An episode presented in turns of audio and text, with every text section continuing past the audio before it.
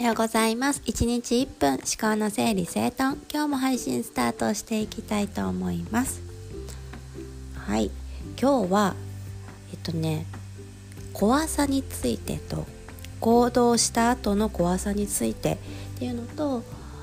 うん、やっぱり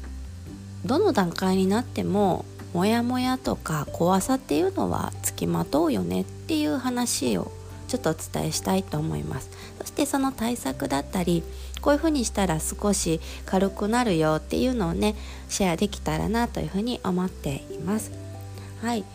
例えばもしあの起業されている方でも起業されてない方でもどちらでも当てはまるんだけれども何か新しい行動を起こそうとした時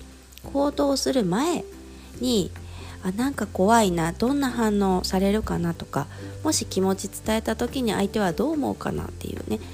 なんかちょっとこうドキドキしたりとかうんどうしよう行動するの怖いなっていう気持ちになることってないですか？で例えばその怖さっていうのはもうほんと脳の仕組み恒常性維持というかそう何て言うのかな。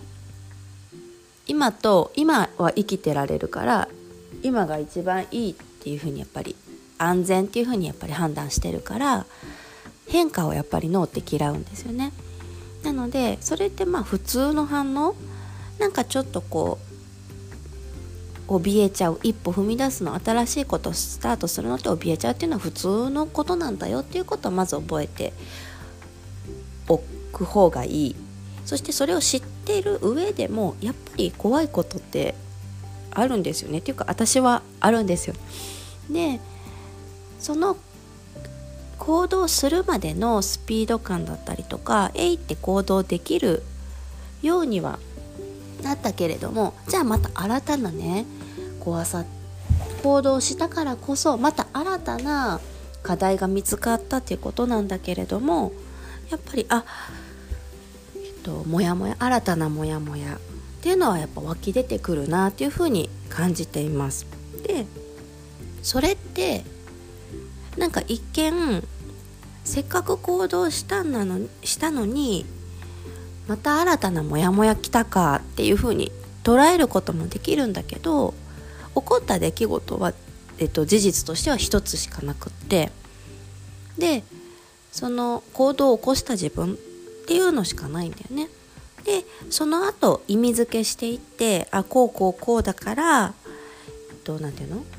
モヤモヤしてる。この時に言ったからかなとかこういうふうに告知をしたからかなとかうーんなんだろうな。やっぱり行動したするまでモヤモヤし、えーと、ドキドキしててえいって行動した行動した自分が花丸なはずなのにやっぱり行動した先でまた新たに感じることがあるからそこに対して少しまた、えっと、立ち止まるというかシンキングタイムが入る。だけどこれって実は行動を起こしたから新たな課題が見つかったっていうだけのことなんだよなって今こう話してて自分の中で整理できてきたなっていう感じなんですけどそう。でやっぱりえっとモヤモヤをそのままで放置しない自分の中だけで頭の中だけで胸の真ん中でモヤモヤしてるだけで放置しないっていうことがやっぱり解決に一番直結するなっていうふうに感じました。でやっぱり朝起きた時に気持ちよく目が覚められたらそれで全然いいんだけれどもその後にちょっとなんだかモヤモヤするなとかうーん引っかかってることがあるとしたらやっぱりいつものすごく軽やかな状態自分の状態とはまた違うと思うんですよね。なので普段から自分の体の様子心の様子頭の中の状態の様子っていうのがニュートラルな状態かどうかっていうのをすごくよく丁寧に内側と向き合うような習慣を持つことが一つそして何かどこか頭のどこか片隅でもいいし胸の真ん中あたりでもいいし人によって多分全然違うんだけれども少し違和感を感じたならそれを放っておかずにうんと、紙に書き出して破り捨てるでもいいし、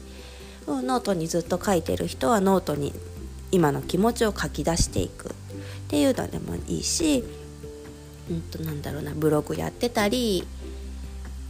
何かこう発信してる人であればそこに対して、まあ、ネガティブのまま発信するっていうのはちょっとやっぱあんまりおすすめはできないんだけれどもそのネガティブなところ感情から自分がどういうふうに何を感じているのかっていうふうに考察していく様を出すのはすごくいいと思うんですよね。そうなのでやっぱり自分の小さな変化を見逃さないようにすることっていうのがやっぱり自分を、えっと、ニュートラルニュートラルな状態を保つとかご機嫌な状態を保つっていうためにはすごく必要なことかなっていうふうに感じています。はいなのでちょっとね今日はリアルで今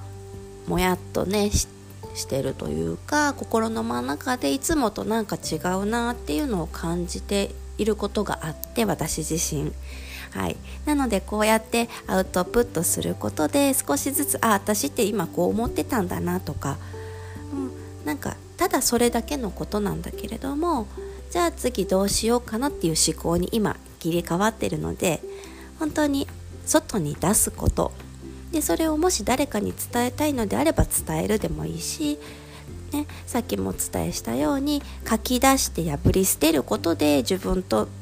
の自分の中から出すっていうねことが叶うからもちろんそれだけでも全然効果があります。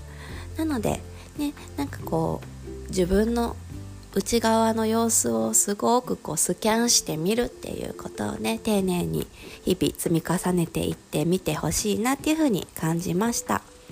はい。それでは今日も口角キュッと上げてご機嫌探しながら一日過ごしていきましょう。ではではいってらっしゃい。